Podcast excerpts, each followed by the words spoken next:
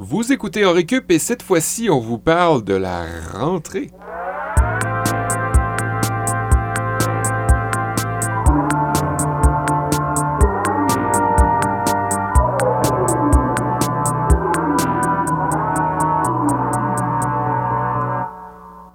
À tous, bonne rentrée. Euh, bonne rentrée, Kevin Breton. Merci Seb. Hey, tu sais que ça fait 10 ans aujourd'hui. Euh, bonne rentrée, Olivier Bradette. Allô, salut, merci, bonne rentrée, Sébastien Blondeau. Hey Ali, tu sais que ça fait 10 ans aujourd'hui, depuis ma dernière. Non, non, c'est vrai, depuis ma, ma rentrée à l'université. Mais Ok. j'ai pas eu de rentrée depuis 6 ans. Fait que c'est comme ma première rentrée en 6 ans qu'on fait aujourd'hui en récup. OK, ouais, puis t'allais dire, ça fait 10 ans que... Que, j'ai- que je suis rentré à l'université. Ok. Ouais, aujourd'hui, Ah, super, officiellement. ben, félicitations, bon Merci. 10 ans. euh, je Merci. sais pas qu'est-ce que ça fait, là, mais euh, cette semaine, c'est un peu spécial. On n'a pas de Mathieu en régie. On n'a pas personne en régie, en fait, parce que euh, ben, Mathieu est en vacances. Oui. C'est vrai. Il est en Europe. Puis, euh, ben, on n'est pas capable de s'organiser tout seul. Fait que, euh, fait qu'on est allé euh, squatter des locaux euh, à CISM. Puis, ben, on s'organise avec les moyens du bord. C'est Olivier qui est notre DJ euh, cette C'est moi, cette Mathieu, cette semaine. Ouais. Ouais, ben, Les on, grands chaussures à chausser. Ouais, je le sais. J'espère y arriver à la hauteur. On en profite pour lui souhaiter encore bonnes euh, vacances, puis euh, on a hâte de le retrouver en Même pleine forme. S'il s'en contrefiche de l'autre côté de l'océan. Moi, je pense qu'il va nous écouter. Hmm, Ah, Ça se pourrait. Ça m'étonnerait. Sur- dans l'avion, sur le chemin du retour. Ceci étant dit, euh, cette fois-ci, on vous parle de la rentrée parce que, ben, euh, somme toute, on est rendu là. Hein? Mhm. Puis, ben, la rentrée, ça peut être la rentrée de ben, de cho- ben des choses. Rentrée scolaire, tu l'as mentionné euh, plus tôt, euh, mon cher Kevin. Mais Ouais. sinon, ça peut, on peut aussi parler de la rentrée euh, télévisuelle. Euh, beaucoup de choses euh, sont attendues. Euh, on peut parler de la rentrée littéraire. Ce sera mon cas euh, à travers un cours de français. Je vais vous parler des livres qui sortent partout dans le monde. Euh, Il y a une rentrée littéraire en janvier, puis une rentrée littéraire à c'est quoi cette l'automne aussi. affaire-là? Pourquoi? Ben, ben, c'est bizarre, ouais, ça. ben, je me ferai un devoir de vous euh, l'enseigner, OK. euh, étant donné que ben, je suis, euh, je suis euh, le garçon de lettres euh, autour de la table. L'homme moi- de lettres, oui. Moi, je suis probablement le grand nostalgique hein, de nous Mhm. trois. Fait que je vais vous faire un petit cours qui va me permettre de me remémorer cette époque douce de l'automne où on allait, ben de la pré-automne, je devrais plutôt dire, où on allait magasiner des fournitures scolaires. Ah. Puis comment que ça coûtait donc cher. J'ai pas encore d'enfants, Mhm.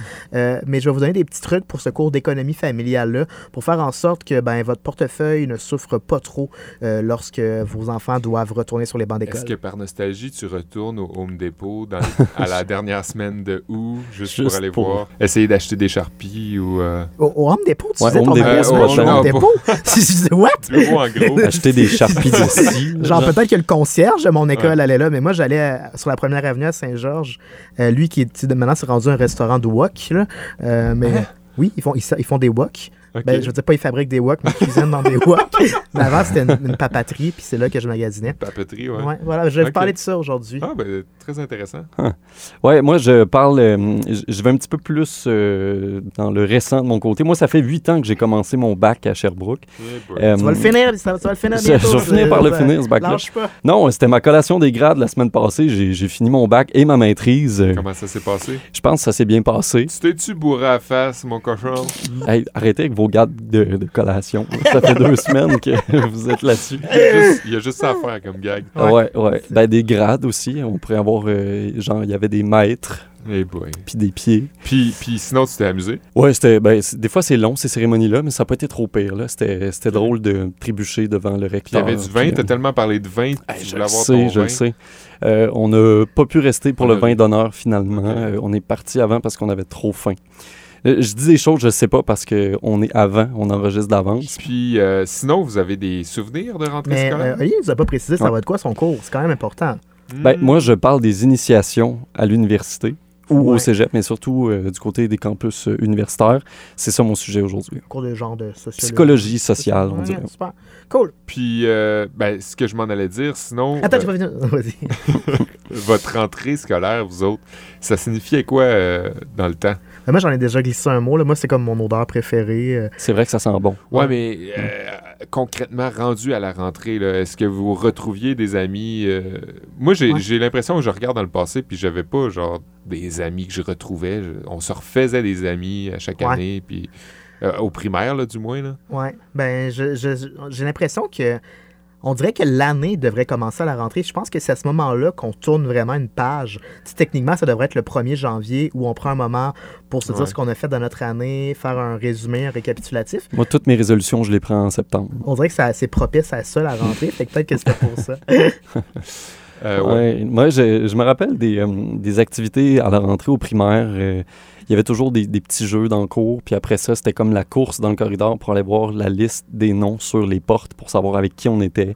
Ça Ouais. allait être qui notre prof, puis avec quels amis on allait Ouais. se trouver cette année-là. Quel casier. Euh, ouais, ça, c'était plus au secondaire. là, le casier, euh, on allait chercher nos horaires, puis tout. Puis il fallait stratégiquement aller bien se placer Ouais. pour vite avoir un bon casier dans, euh, dans les. Ah, ben le, truc au primaire que je me souviens, c'était les manuels scolaires qu'il fallait plastifier. Je sais Oui. pas si on fait encore ça aujourd'hui, Je mais sais je pas. trouvais ça tellement niaiseux. plastifier Sur- les iPads maintenant. surtout, euh, euh, surtout, à cette heure, quand j'y repense, je me dis, tu sais, le nombre de fois que l'histoire a le temps de changer entre le. tu sais, du- Ouais. on, veut rallonger la vie des, des manuels, mais finalement, euh, C'est il du plastique en plus gaspillé. Ouais, c'est ça. Ouais, nous, euh, quand on était chanceux, on tombait sur un livre nickel, en, en bon état, de- d'un bon élève qui en avait pris soin l'année passée. Sinon, c'était tout scrap, et là, il fallait recommencer à plastifier. ouais.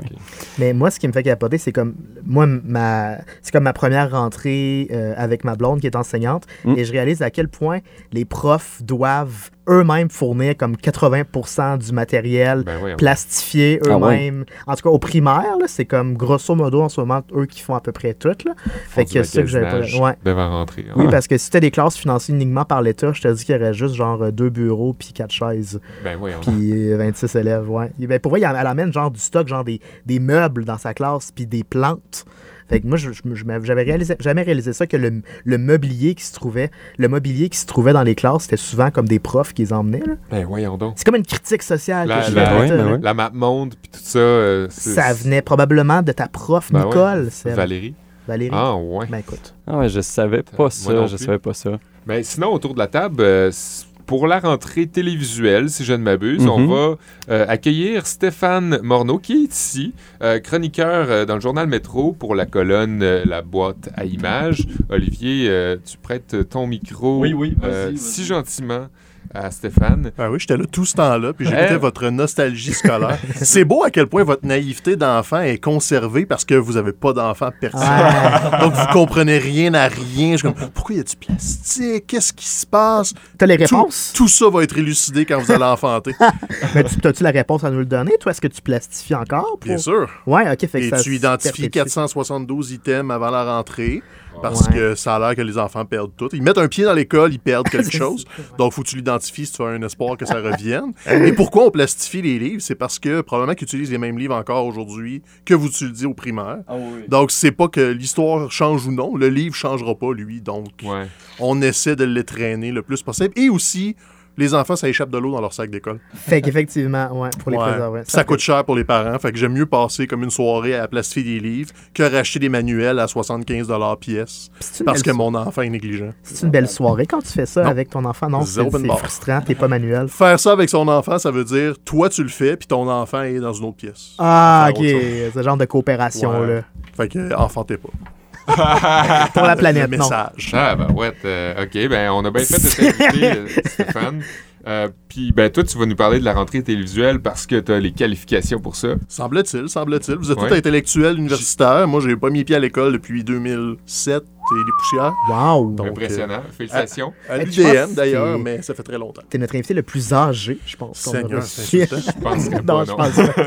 Mais, euh, mais j'avais pas dit non plus que tu animes la lutte à RDS. Je fais ça aussi. Qui donc, est une euh, autre arme euh, à ton. euh, une autre corde à ton arc. Ouais, ben au quotidien, je travaille pour une station télé en plus de critiquer d'autres stations télé. Donc, Fait que euh, t'es un bon ouais. point de vue euh, pour nous, nous parler. En, deux, en deuxième période, en première période, ce sera euh, Kevin. Euh, puis on peut y aller euh, tout de suite si t'es prêt, mon cher Breton. Je suis prêt.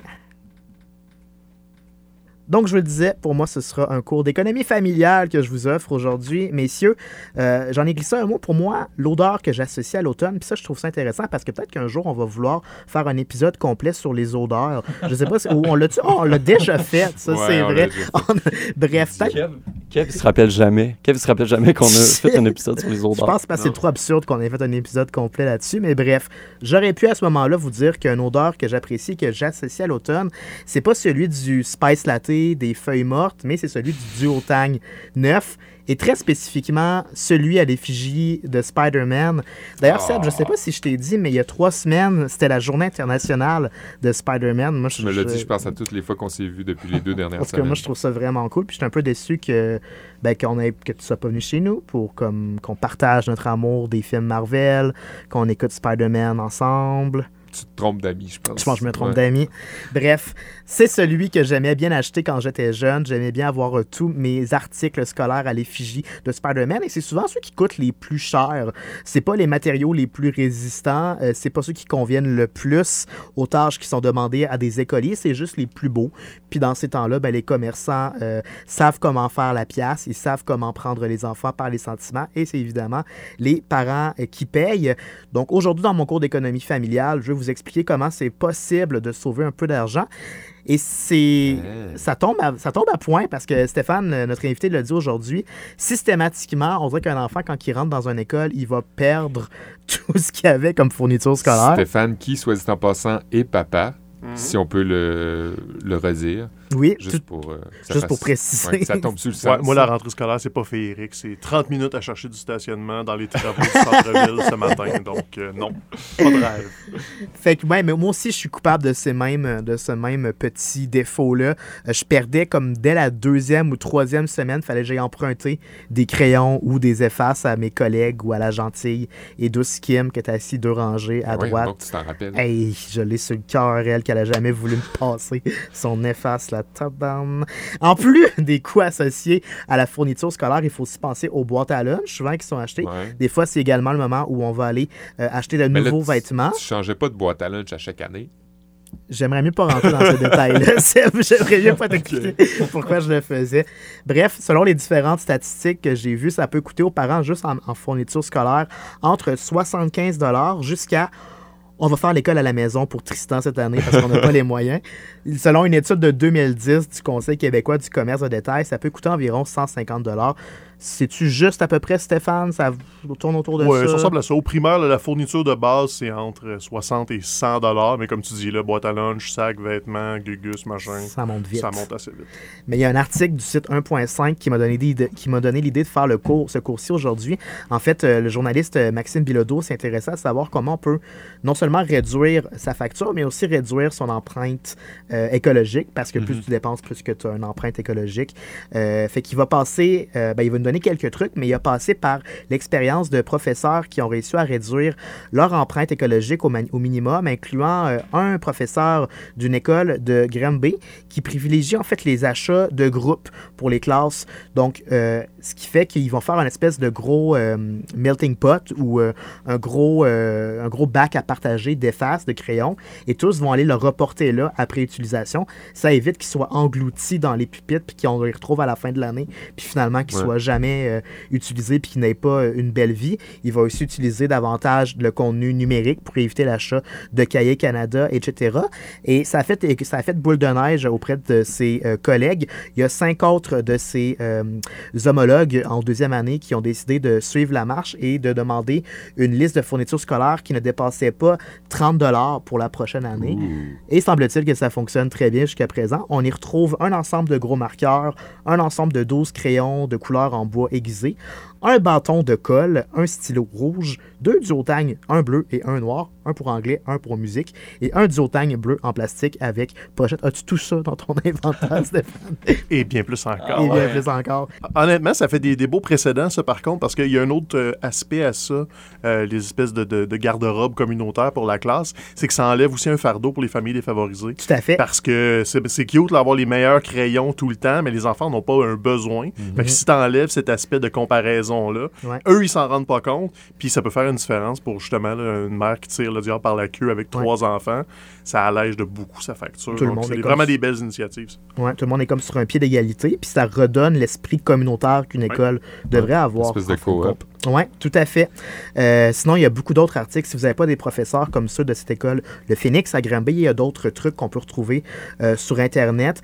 Euh, parmi les ceux que j'ai retrouvés, il y a comme les lieux communs qu'on peut déjà penser assez facilement, c'est-à-dire reprendre le matériel du grand frère, euh, faire le tri de ce qui est encore bon euh, à la fin de l'année euh, avant de tout jeter, parce que souvent, il y a encore des trucs qu'on peut récupérer, aiguiser un crayon. Euh, on peut juste passer son efface sur du bois puis la, lui redonner un petit coup de neuf, là, la oui. faire shiner. Euh, ou encore surveiller les rabais dès le mois de juillet parce que souvent, juste avant la rentrée, les prix vont comme augmenter un peu. Fait que tu peux, comme dès le début de l'été, commencer à faire tes achats et les étaler sur plusieurs mois. Ça va coûter moins cher, mais ça, c'est comme tous des trucs qu'on peut déjà penser assez facilement. Donc, j'ai essayé de sortir des sentiers battus avec d'autres solutions intéressantes que j'ai trouvées. D'abord, c'est les achats euh, groupés. Si vous connaissez des parents, de, les Mhm. autres parents des autres élèves dans votre classe, ben, vous pouvez vous réunir, embarquer dans un char, vous rendre chez Costco, acheter en vrac. C'est certain qu'il y a une économie d'échelle qui va se faire qui va se faire là. Ça va coûter moins cher du cahier euh, Canada. Et vous pouvez aussi vous informer de l'existence d'une coop scolaire qui pourrait exister dans votre secteur. Là aussi, ben, vous profitez de rabais. Puis quand on fait des achats groupés, euh, vous en ressortez gagnant en bout de ligne. Une autre méthode, c'est de mettre les enfants à contribution plutôt qu'acheter le sac à dos de Spider-Man. Je dire les faire travailler. Ben, c'est ça. C'est- ça que j'allais proposer, Seb, en fait. Ben voyons. Oui, je sais que l'ONU va peut-être dire que c'est illégal de faire travailler les enfants, là, mais je, en tout cas, peut-être que je vais mettre mes pieds dans la bouche en ce moment. Ben, Il y a des moyens de contourner Il y a des moyens de con- Plutôt qu'acheter le sac à dos à l'effigie de Spider-Man, vous pouvez simplement acheter le sac à dos un petit peu moins cher et par exemple des crayons à colorier ou encore des, euh, des euh, pas des étiquettes, mais des, euh, des autocollants, Ouais. des autocollants et demander à votre enfant de personnaliser son sac à dos à son goût du jour. Ça va revenir moins cher, ça va le faire travailler, puis il va avoir un plus grand sentiment d'appartenance parce que ça va être sa réalisation en Ouais. fait. Il va en être, il va en être fier. Ou encore, Ça C'est pour ça que tu changeais de boîte à lunch à chaque année. j'aimerais pas embarquer dans pour On ça. devrait essayer. Peut-être à la fin de la, à la fin de l'émission, je vais vous révéler pourquoi j'ai changé de boîte à lunch à chaque année. Et aussi, ben, on peut faire travailler les enfants littéralement en les récompensant en disant, ben, si tu veux avoir euh, une nouvelle boîte à lunch, ben, on va te faire faire la vaisselle. C'est une manière de rentabiliser ton temps en tant que parent. Stéphane, tu hoches la tête, tu l'as pas essayé encore? Ben, c'est cute sur papier, là, mais ça fait longtemps que t'as pas fréquenté des enfants du primaire, je pense. c'est des petits. Si tu veux faire du chantage à ton enfant pour pas qu'il perde sa boîte à lunch, là, comme, fais juste lui dire qu'il n'y aura pas de lunch. D'habitude, ça marche plus. La méthode. Ouais. Stéphane est venu ici pour nous désillusionner. Ouais. Hey, moi, je veux plus d'enfants, là. Non, Jamais, jamais. dernier truc, c'est de. Puis ça, Seb, je pense que tu es un ardent euh, défendeur de cette idée-là. C'est de payer un petit peu plus cher. Souvent, ça peut paraître contradictoire, mais quand tu payes plus cher, plutôt que prendre des crayons Ouais. en chienne ce que la mienne, elle branle déjà dans le manche puis qu'elle va casser après 2-3 notes, euh, t'es mieux d'acheter du euh, plus solide, souvent qui est aussi du local en plus, donc ça va réduire ton empreinte écologique. Ça va durer 2, 3, 4, 5 ans. Donc, c'est la troisième, euh, le troisième petit truc que je peux vous donner. Sinon, il y a aussi d'autres allocations supplémentaires qui peuvent être octroyées aux parents en fonction de leurs revenus. Euh, il y a plein d'informations que j'ai trouvées également sur les sites de Desjardins Ah ouais? et du ministère du Revenu et de la Solidarité, si jamais vous voulez avoir des informations et des renseignements à ce sujet-là. Fait que c'est ça pour mon cours d'économie Un bon travail de recherche, euh, Kev. Merci. Eh bien, euh, on a Stéphane Morneau autour de la table, on l'a dit euh, dans toutes les périodes de cette journée de cours-là, Ouais. euh, parce qu'on est très heureux de l'avoir. Kevin, tu t'es tu t'es entretenu avec... tu- C'est c'est toi qui le connais, hein? euh, Ben, Stéphane, c'est un grand chum de brosse, c'est ça? Malheureusement, oui. Ben, c'est un peu mon boss, Stéphane, parce que j'écris pour Balcourbe. D'ailleurs, Ouais. ça a bien marché, mon texte sur NHL. Là, Ouais, euh, d'ailleurs, comment ça t'as pas rebondi sur ma demande d'avoir un expert de pool de hockey, là? J'étais un peu déçu. Je sais, je, je pense que je manque de Je voulais temps. te le dire C'est publiquement, là. c'est maintenant que Ton ça temps, serait- ça m'intéresse pas. là. Faut que tu fasses de- des poules de hockey. Euh, ben, Stéphane, oui, c'est mon euh, patron chez Balcour, mais comme on l'a dit en introduction, euh, également critique au journal Métro dans la euh, chronique euh, La boîte à images. Ça fait 4 ans, 5 ans. 4 que ou tu fais 5 ça? ans environ, là, j'ai pas la date exacte, là, mais c'est dans ces eaux-là. À chaque semaine, tu me dis à peu près ce que t'aimes, ce que t'aimes pas à la télé. Plusieurs euh, fois par semaine, j'ai un peu carte blanche là-dessus, donc euh, je m'amuse bien. euh, selon ce que je visionne. Est-ce que c'est une période faste, l'automne? J'imagine que c'est là, Là, que les attentes sont les plus élevées. Les, les- les vacances sont terminées. là. Le- tout ce qui est chronique culturelle, d'habitude, de fin juin à mi-août, on prend toute une pause généralisée, puis Ouais. on revient pour la rentrée. C'est la même chose, comme vous avez parlé de rentrée littéraire tantôt. Ouais. C'est le même beat. Là. Tout le monde l'été est en, en jachère. Là. Puis on revient, on est prêt. C'est un phénomène, c'est pas un phénomène qui est purement québécois, ça? Non, pas du On le voit tout, partout tout, que c'est un septembre, c'est comme le big deal de la. C'est là que ça passe ou ça casse souvent, puis ça va être, Oui. ça va prédire si une chaîne va avoir du succès ou non en termes de code d'écoute? Hum, c'est non seulement la prédiction, mais c'est aussi l'unité de mesure. Les codes d'écoute sont quantifiés à partir de début septembre parce que le système s'est modulé autour de ça. Mais c'est comme n'importe quoi, c'est des raisons monétaires d'abord et avant tout. Euh, à la base, c'était pour les publicitaires, c'était pour accommoder. On peut même retracer un petit peu, c'est peut-être les Américains qui ont ouvert le chemin avec ça. Euh, eux, c'était à cause des compagnies de voitures qui étaient des grosses, grosses, grosses commandites. Et les nouveaux modèles sortaient fin automne. Ah. Donc, eux, ça les accommodait d'avoir une grosse locomotive en septembre pour dire Hey, le nouveau Ford s'en vient, blablabli, machin. Puis là, force euh, des choses ont opéré, puis tout le monde s'est un peu moulé là-dessus, là, sur le même modèle. Puis le contexte est aussi favorable à ça parce que l'automne, c'est aussi le moment où il commence à faire fret, puis qu'on Oui. reste chez soi, puis qu'on écoute la télévision. Ouais, puis la, la routine scolaire est pas non plus étrangère à tout ça. Ouais. Les, les parents restent à la maison, les enfants se couchent tôt le soir. Mm. Donc, c'est pour ça que les soirs de semaine sont considérés comme euh, des heures de grande écoute. Ouais. Donc, c'est à cause de. Le rythme de vie moyen nord-américain dicte que la semaine, t'es à la maison. C'est aussi bête que ça.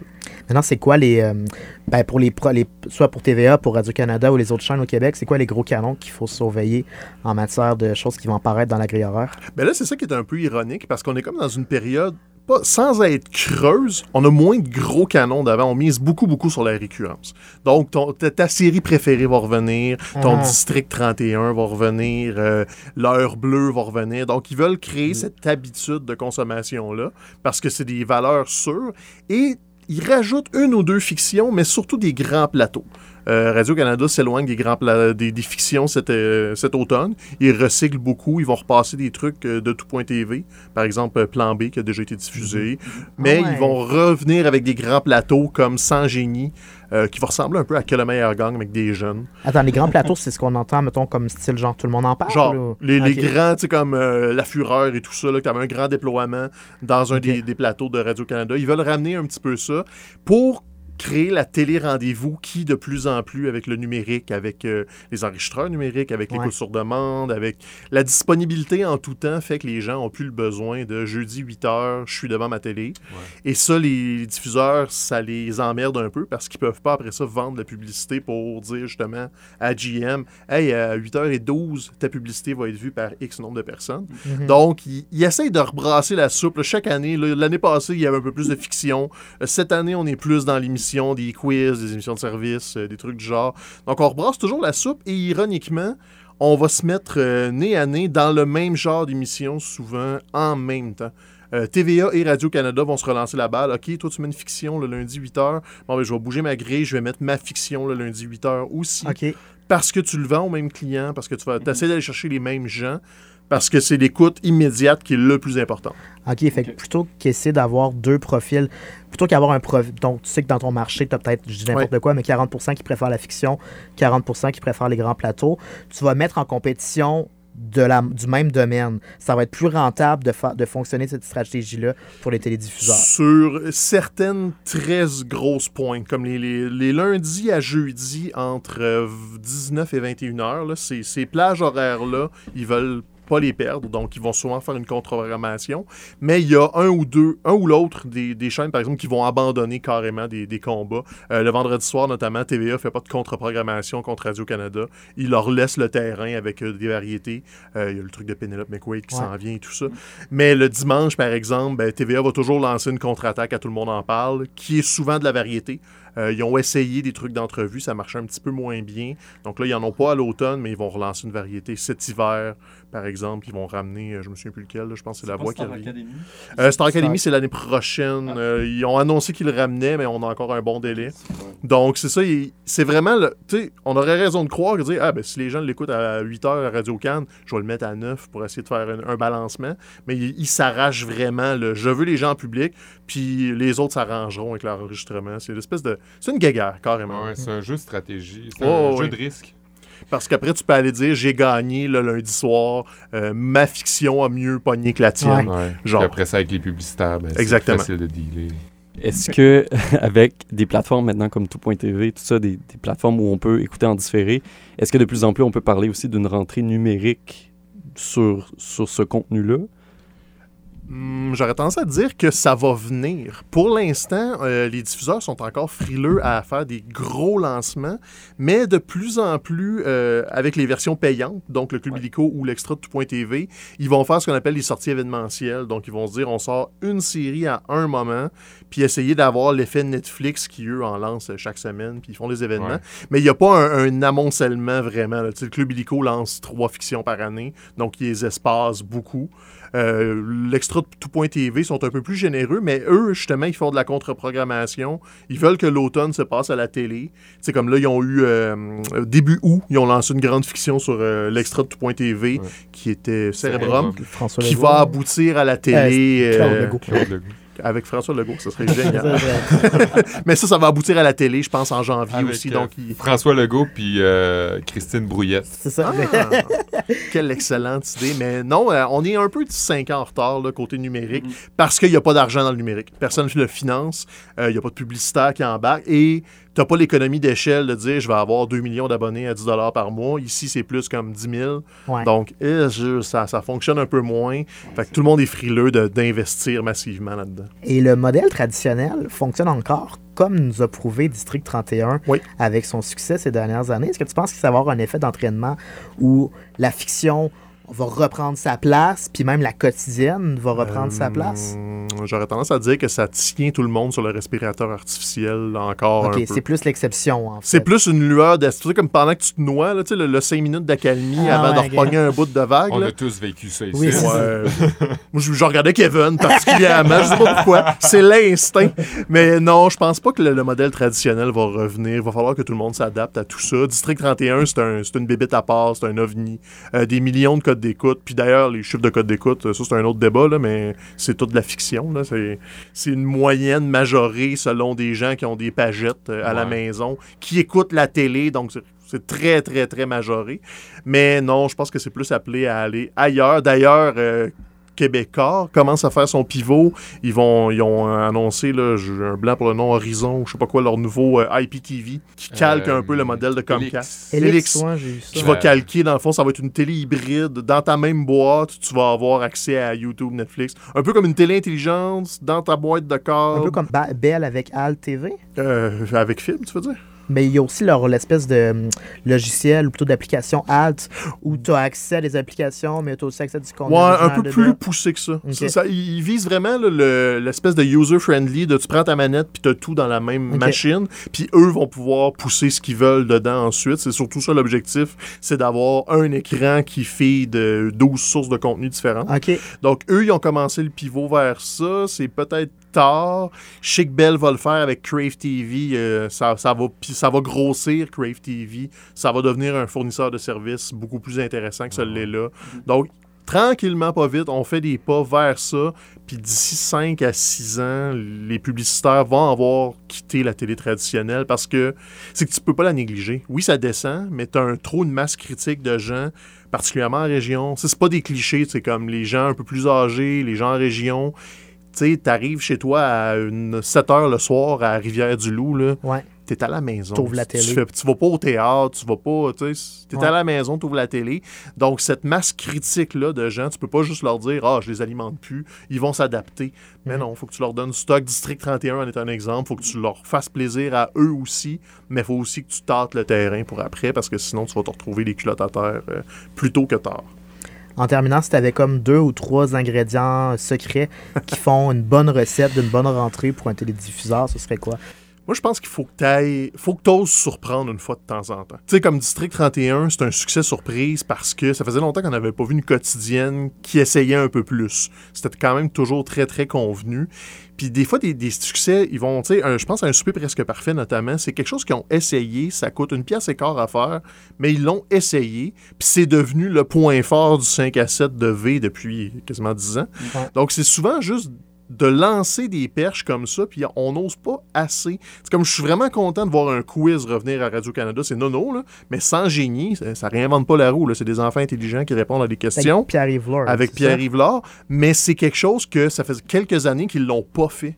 Donc, si ça pogne, puis si tu as 800 000 personnes par semaine, ben, tu l'as ton point de Ah. ralliement, parce que là, c'était les dieux de la danse qui étaient dans cette case horaire-là depuis. Tu sais, c'était un peu un abandon du bon, on vous donne de la variété, puis c'est c'est ça qui est ça. Là, on essaie un- quelque chose d'autre. D'audace. les chaînes spécialisées aussi, ils vont un petit peu plus. On se recentre. Euh, Historia, notamment, fera plus d'affaires de, de char, puis de, de, de Pimp My Ride et Ouais. autres machins trucs. Ils vont se recentrer sur Hey, on va faire de l'histoire, puis on va essayer de, de grappiller notre spécialisation. Prendre des leçons de musique plus. Ouais, je en pense fait. que les chaînes vont gagner à se spécialiser vraiment. Puis faire plaisir à leur monde. Et une fois de temps en temps, ben, tu vas frapper un bon double dans l'allée. Puis c'est comme, ah, ben, cool, belle surprise. Quand tu essaies de ratisser trop large, finalement, tu. C'est toujours tu un flop. Vraiment toujours un flop. On peut te lire chaque semaine dans le métro. Ça a l'air. C'est Merci beaucoup d'être venu, euh, Ça fait Stéphane. plaisir. Ben, Je vous le disais en ouverture, euh, moi, ça fait huit ans que j'arrivais à Sherbrooke pour commencer mon bac. Puis je me rappelle de mes premiers jours, on dirait que c'est frais dans ma tête. Je sais pas pour vous, quand vous avez commencé l'université. Ça fait quand même un... Ben oui, Puis moi, je me rappelle de mon costume de chevalier que je m'étais pas tenté. Là, OK.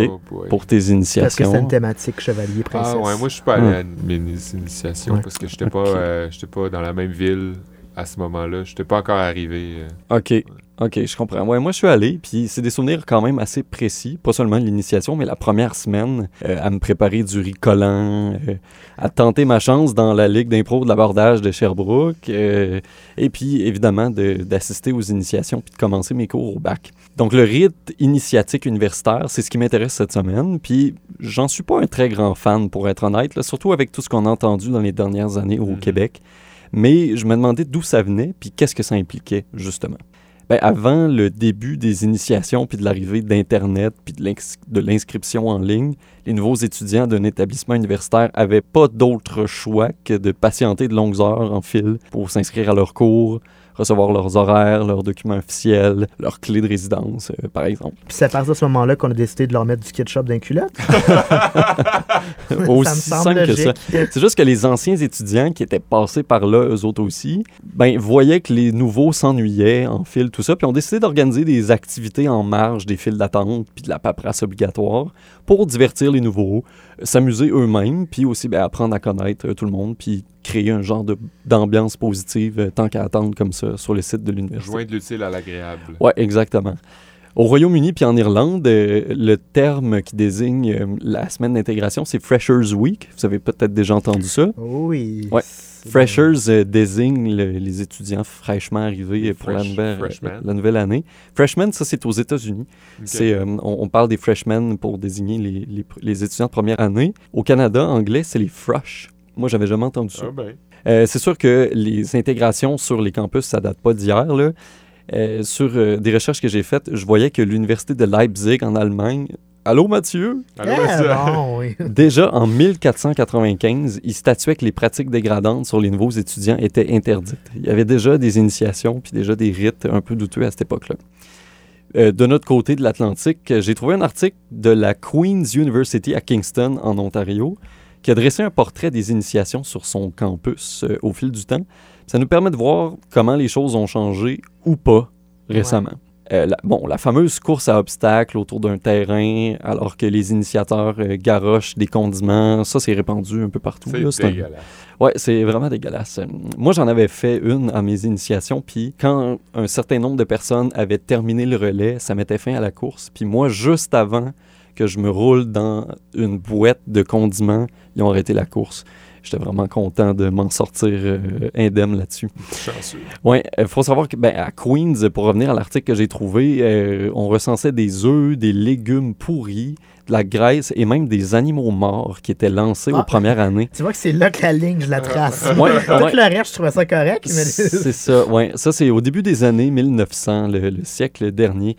Dans les années 20, ça c'est complètement débile, les étudiantes devaient porter une carte autour du cou avec leur âge, leur taille, leur poids et leur adresse pour que les intégrateurs masculins puissent les contacter. Imaginez, c'est c'est grave. là. Ben, on dit ça, mais Facebook, c'était pour ça que ça a été inventé. c'est vrai. On est tous là-dessus aujourd'hui. Ouais. Euh, ben, le pire, c'est que cette pratique-là a perduré jusque dans les années 70 à Queen's University quand même. Ben, c'est un demi-siècle de « OK, toi tu mesures ça, puis je vais t'écrire chez vous ». Mais pourquoi ces rites d'initiation? euh, pourquoi c'est souvent humiliant et dégradant? Pourquoi des groupes d'étudiants, des équipes sportives, des fraternités, des militaires ont recours à des pratiques euh, du genre? Ben, pour définir un peu la chose, en anglais, le terme hazing désigne les rites dégradants et humiliants auxquels on fait référence dans ce cours-ci. L'équivalent français correct, je ne sais pas si vous connaissiez ce mot-là, c'est le bizutage. Ouais, c'est en France. En France, euh, c'est Ouais. euh, utilisé, euh, mais ouais, au Québec, on l'utilise pas vraiment. Non, c'est ça. Donc, euh, j'utiliserai le, le mot bizutage aujourd'hui. Et selon un article du site de l'Université de Toronto, cette fois-ci, le bizutage se manifeste sous différentes formes. Il consiste en un ensemble de cérémonies, de pratiques et de traditions qu'un groupe suit pour donner aux initiés leur statut de recrue ou de nouveau. C'est vraiment un rite de passage, finalement. C'est comme un peu payer son respect à ses. Ben, de l'acquérir en, Ouais. en faisant des défis. T'sais, pour faire partie du groupe, une personne doit passer par les mêmes épreuves que ses C'est prédécesseurs. ça. Et le bizutage, par définition, ça implique de l'humiliation, de la dégradation et de l'abus de pouvoir. Puis les activités où ça se passe, ben ça aussi, ça inclut souvent de l'alcool ou des gestes et ou comportements à caractère sexuel. Si je, si je peux me permettre, moi, j'ai l'impression que là où c'est acceptable ou c'est non acceptable, c'est tout simplement quand tu sais dans quoi tu t'embarques. Tu sais, comme moi, je, je me suis roulé dans de la boîte Ouais. de condiments. euh, on fallait se battre dans un genre de piscine de condiments dégueulasse, marcher à quatre pattes avec une pomme dans la bouche. Mais quand tu acceptes de faire ça, puis que tu vas de ton plein gré, puis il n'y a personne qui te force à rester là, ben, tu sais, c'est juste que tu le fais pour le plaisir de Il la faut, il faut le faire avec dérision, mais je pense aussi que ça doit venir des intégrateurs où, justement, comme tu le dis, ben, je pense que, comme tout, c'est une question de consentement. Je me rappelle de mes sœurs qui sont plus vieilles que moi. euh, si une personne n'allait pas à ses initiations, ouf, watch out, il allait manger Ouais, sa rough pour là une le couple de semaines. effectivement. Parce que tu te faisais prendre dans un coin, puis on, on te maltraitait contre ton gré entre deux Ouais. cours, puis on te beurrait à la Ouais. face. C'est surtout un problème quand c'est des petits groupes. Mettons une équipe de hockey de 20, 22, que tu sais qui n'a pas participé. Mais moi, dans ma cohorte de 100, 120, je sais qui était à l'initiation, qui qui l'était pas. Non, Ça ça. passait dans le bar. Puis tu te faisais pas non plus apostropher si tu y allais pas. C'est, je pense que ça, ça a changé dans les dernières années, puis c'est un très, très bon pas en avant, parce qu'il y en avait beaucoup qui appréhendaient ça, puis qui avaient une grande peur d'y assister, et avaient peur de réprimande s'ils n'y allaient pas aussi. Donc, des fois, c'était presque moins pire d'aller à l'initiation contre son gré que de ne pas y aller en sachant qu'on allait se faire ramasser Ouais. après. Ça, c'est clairement de l'harcèlement psychologique, Ben, définition. C'est ça. Donc, euh, pour en revenir à, à ces définitions-là, puis c'est un très bon point que tu as amené, c'est vraiment une situation où il y a un groupe qui a un pouvoir très important sur un autre, mais si justement il y a un consentement partagé des deux côtés, c'est déjà mieux. D'un côté, il y a les initiateurs qui peuvent quand même, malgré tout, tomber dans un effet d'entraînement malsain en prenant un malin plaisir à dégrader les initiés. Et de l'autre, ben, il y a les initiés qui veulent s'intégrer au groupe, qui veulent pas déplaire ou qui veulent prouver qu'ils ont leur place dans ce groupe-là.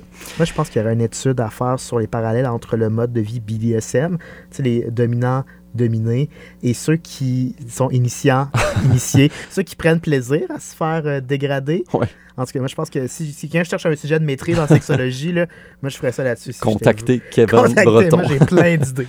J'ai plein d'idées. kevinbreton at gmail.com. Ben, il y a, justement, parlant d'études, des études qui datent de la fin des années 50 qui montraient que plus un groupe atteint un objectif avec des, avec des embûches ou des obstacles difficiles et éprouvants, plus le sentiment d'accomplissement était grand. Et c'est ce genre de dissonance cognitive-là qui opérerait dans la cervelle avinée des étudiants euh, en initiation. Donc, si je réussis ce défi-là, euh, en me roulant dans la boîte déguisé en canard, ben, on va m'accepter plus facilement dans le groupe, finalement. Et le fait que tout le monde ait passé par la même épreuve, ça créerait aussi, selon ces études-là, un sentiment d'appartenance euh, plus fort. On a vécu ça ensemble, on, est passé au travail. ça, ouais. Ouais. Je pense que le défi pour les universités, c'est d'encadrer les activités d'initiation. Sur les campus, dans les dernières années, il y a plusieurs institutions qui se sont dotées de politiques strictes pour éliminer la dégradation puis les abus. Et ce, très euh, heureusement, euh, en commun accord avec les associations étudiantes. Ça, c'est très important. On peut penser justement à la campagne Sans oui, c'est non, qui a pris sa place euh, dans les dernières années sur les campus. Et euh, ça, ça semble euh, porter fruit euh, tranquillement, pas vite. Puis aussi des coachs de hockey qui ont dû démissionner il n'y a pas si longtemps parce qu'on avait appris qu'ils avaient été conscients d'abus qu'il y avait eu dans des vestiaires de hockey. Ouais. Puis ils avaient comme fait la politique de l'autruche. C'est ça, parce que là, on parle d'initiation universitaire dans le cadre de ce cours-ci, mais il y a toutes les initiations, les rites sportifs, Ouais. tout ça. Euh, il y en a eu plein dans les faits divers en justice aussi. Ouais. C'est c'est des grosses affaires. Évidemment, pour le- le- les universités, le plus difficile à superviser, c'est ce qui se passe à l'extérieur de l'enceinte de l'université, justement, dans les bars, dans les appartements ou les résidences étudiantes, Mhm. pendant les parties. Je pense que quand elles sont faites dans le respect puis les bonnes intentions, les activités d'intégration peuvent être une formidable occasion de faire des belles rencontres puis de vivre des bons moments. Et il y a de plus en plus d'universités puis d'associations étudiantes qui parlent plus tant d'intégration ou d'initiation, mais d'activité d'accueil. Puis c'est une nouvelle dénomination qui peut sembler anodine, mais elle représente bel et bien un changement de paradigme pour le mieux de tous, dans le but de rendre personne inconfortable, puis juste de s'intégrer. Et ça n'empêchera pas le groupe d'aller faire le party ailleurs après, Ouais. euh, tout en demeurant respectueux de tous. Donc, soyez juste euh, à l'écoute de, de vos goûts puis de vos envies, puis euh, sentez-vous pas coupable si ça vous tente pas d'aller à vos initiations. Profitez de la rentrée, puis amusez-vous, c'est ça l'important. Hey, quel bon mot. Merci, Olivier. L'émission se finit de même. Désolé pour ton cours, Seb, mais on. Grosse rentrée littéraire cet automne, les chums. Euh, vous savez, j'aime pas trop ça euh, en parler, le fait que je sois l'homme de lettres autour de la table. Ben, en Je même suis temps, pas tout à fait à l'aise avec euh, le terme, puis ben, je veux pas avoir l'air snob, puis en même temps, ben, je veux pas que vous vous sentiez inférieur non plus. Euh, mais c'est certain que ça vient avec des responsabilités, le fait de connaître les rouages de la littérature et euh, d'en savoir l'importance.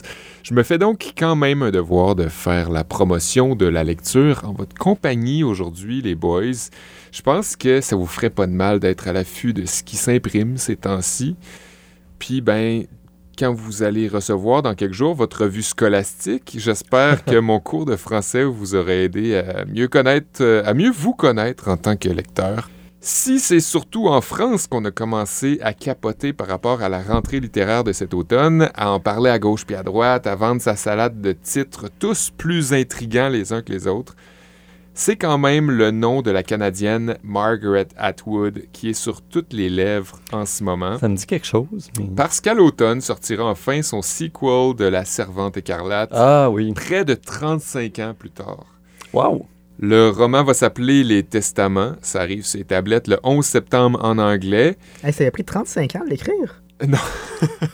Elle a écrit d'autres affaires entre-temps. OK. Non, mais quand même, il, s'est quand même passé 35 ans entre, Entre- son roman original puis le. Entre Mhm. le premier puis le, le- le deuxième. Fait que Ouais. là, elle veut surfer sur la série télé qui est sortie pour revendre. Genre, c'est sûr que c'est un méchant coup marketing, mais euh, n'empêche, c'est... elle n'a pas rien fait entre-temps. Là. Elle a- Oui, ça, elle a pas chômé. C'est pas son premier barbecue, là. c'est pas son deuxième barbecue Non non plus. C'est en 5 6e, Ouais. barbecue, je sais pas. Euh, fait que le 11 septembre en anglais, ça sort, puis le 10 octobre en français, Kev. C'est sûr, c'est sûr, comme je viens de dire, euh, elle a eu un petit coup de pouce marketing. Bien joué. Euh, C'est le gag, le plus- c'est comme le uppercut le plus subtil qu'on m'a fait à l'émission.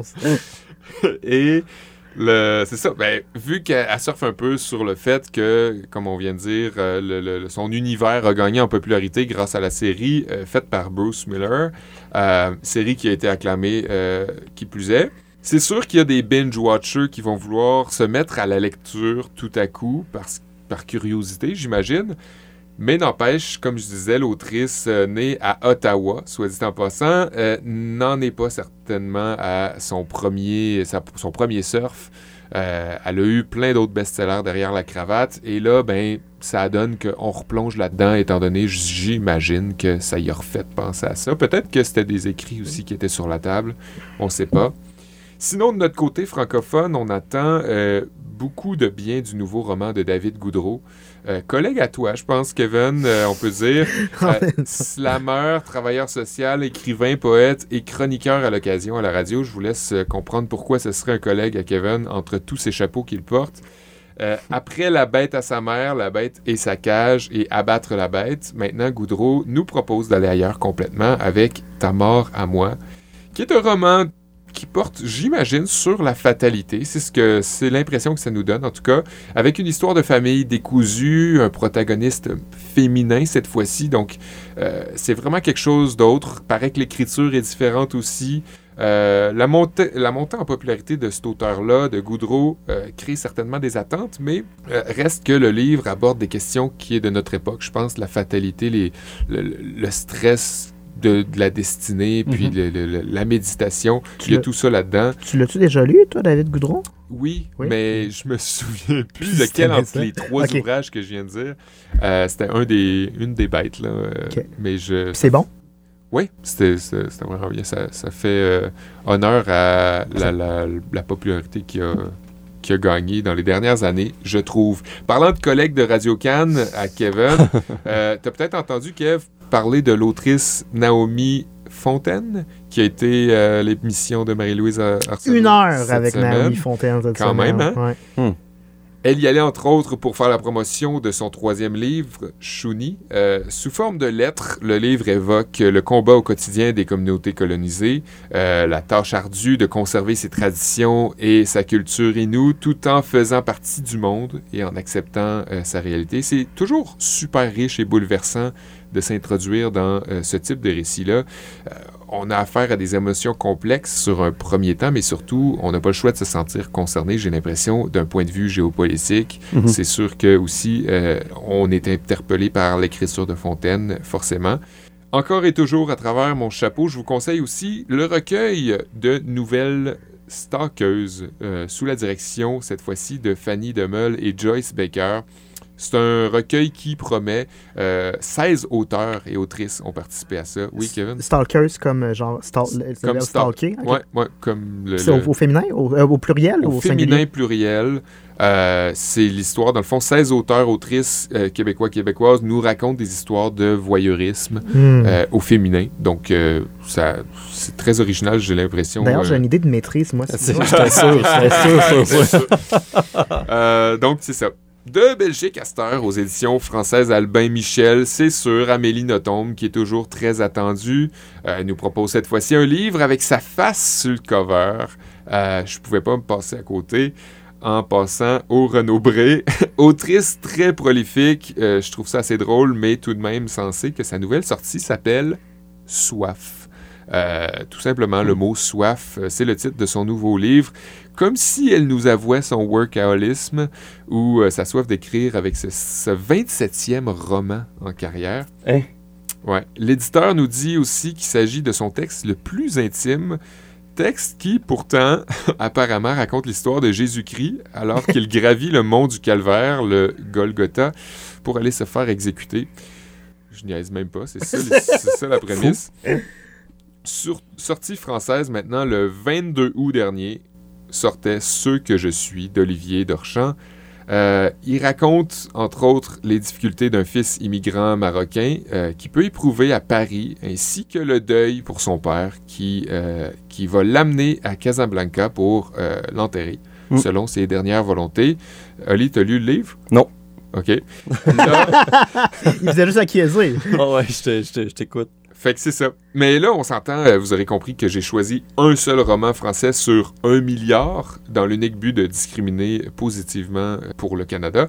Euh, c'est bien certain qu'il y a plus d'écrivains d'écrivaines français qu'ailleurs dans la francophonie. Mhm. Denoncourt, Goncourt, euh, Ouais, peu tous importe. ces noms. J'ai choisi ce roman-là euh, parce qu'il parle d'origine, d'an- d'ascendance et d'intégration. C'est des, des- des trucs qui sont très intéressants en littérature, je trouve. Et aussi parce que je trouvais la couverture jolie. Hmm, Ben, ben honnêtement. couverture.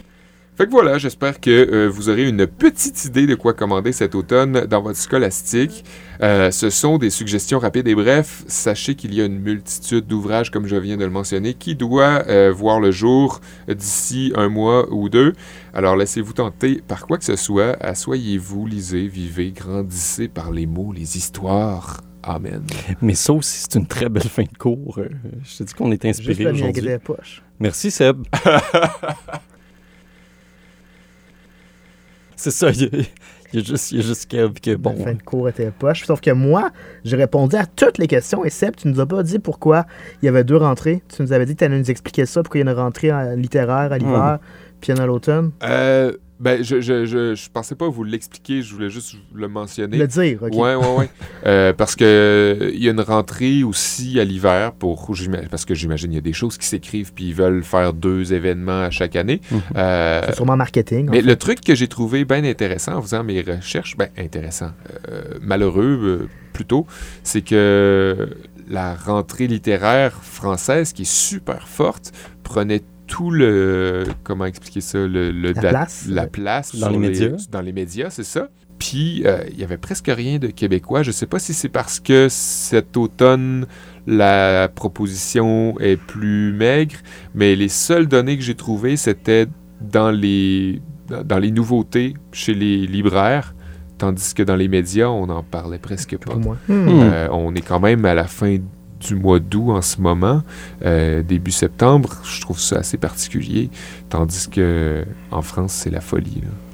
Ouais, je sais pas. Il y a peut-être euh, un temps plus mort, puis ça sortira peut-être plus euh, Euh, cet hiver. Cet hiver, oui. Suivre, je, l'espère, si c'est le cas, que ça va revenir à l'hiver. Hmm. Ouais. Mais Je l'aurais appris dans ta chronique, Merci. Sébastien. Aussi, ce que j'ai appris cette semaine, c'est qu'au Canada, on dit fresh. On dit pas fresh. Ouais. Comment ça? Hein? Je sais pas pourquoi. Fresh pour freshman. C'est l'accent canadien? Freshman. Ou C'est peut-être un, Un rapprochement avec Frog. euh, Ouais, c'est ça, Oh mon dire. Dieu.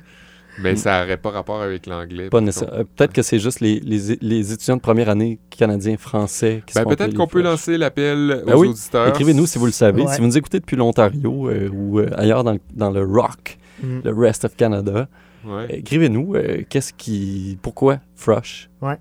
Mm, mm. On sait que Canalem sont en train des pan-canadiennes. Fait qu'il y a sûrement des gens en ce moment à Kelowna qui nous écoutent, qui vont pouvoir nous répondre. Vous voulez pas savoir pourquoi? La raison si drôle Ouais. pourquoi je perdais... À je- cause de ta boîte à lunch. boîte à lunch à chaque année. Chaque année, je Parce m'ach- que tu la perdais? Non, c'est parce que je me faisais intimider à l'école, je me faisais boulier. Ah, je non, me faisais frapper. sérieux? Puis tu pas volais vrai. ta- Non, c'est pas vrai. C'est pas vrai.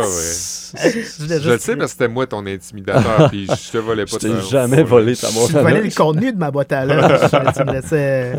Si je voulais que tu me ramènes un lunch le lendemain, il fallait que tu gardes ta boîte à lunch. Fait que c'est quoi la raison pour. euh, Mais, euh, je- On le saura jamais. Je le saurai jamais. Bon, on le saura Ça jamais. m'appartient, c'est mon jardin secret. Ok. C'est correct comme ça.